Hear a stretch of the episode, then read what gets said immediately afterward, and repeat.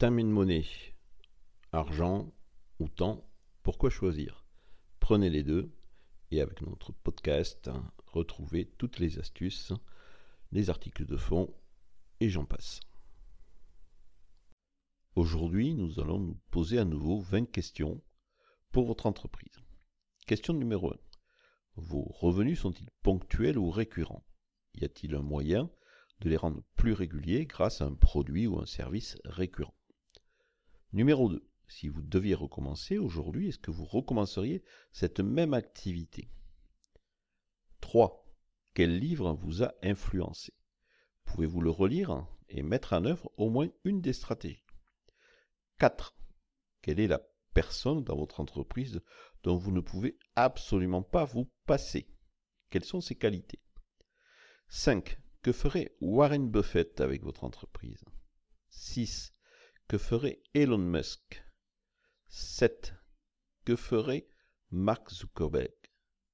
8. Quel avantage naturel avez-vous sur les autres? Pouvez-vous doubler cet avantage? 9. Dans quel domaine êtes-vous vraiment doué? Un domaine où peu d'autres peuvent faire ce que vous faites aujourd'hui. Pouvez-vous doubler ce talent? 10.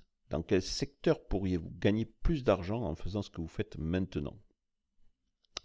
Allez, deuxième partie. 11. Vous ne pouvez garder qu'un seul client. Lequel? Qu'est-ce qui le rend idéal? Pouvez-vous en trouver d'autres comme lui? 12. Où pensez-vous que votre secteur sera dans 3 ans, 5 ans, 10 ans? 13. Si vous vouliez vendre votre entreprise aujourd'hui, seriez-vous capable de le faire? Qu'est-ce qui vous retient? 14. Est-ce que vous suivez correctement tous vos chiffres? Vous les révisez? Vous avez un tableau? 15. Vous ne disposez que d'une heure par semaine pour développer votre entreprise.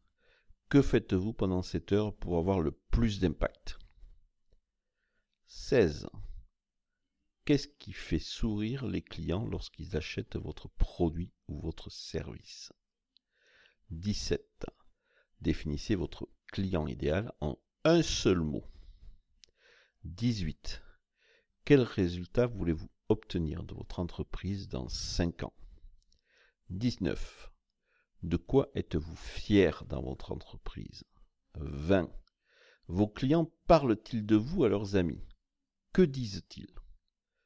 Allez, prenez un relax, un bloc-notes, votre ordi euh, et allez-y.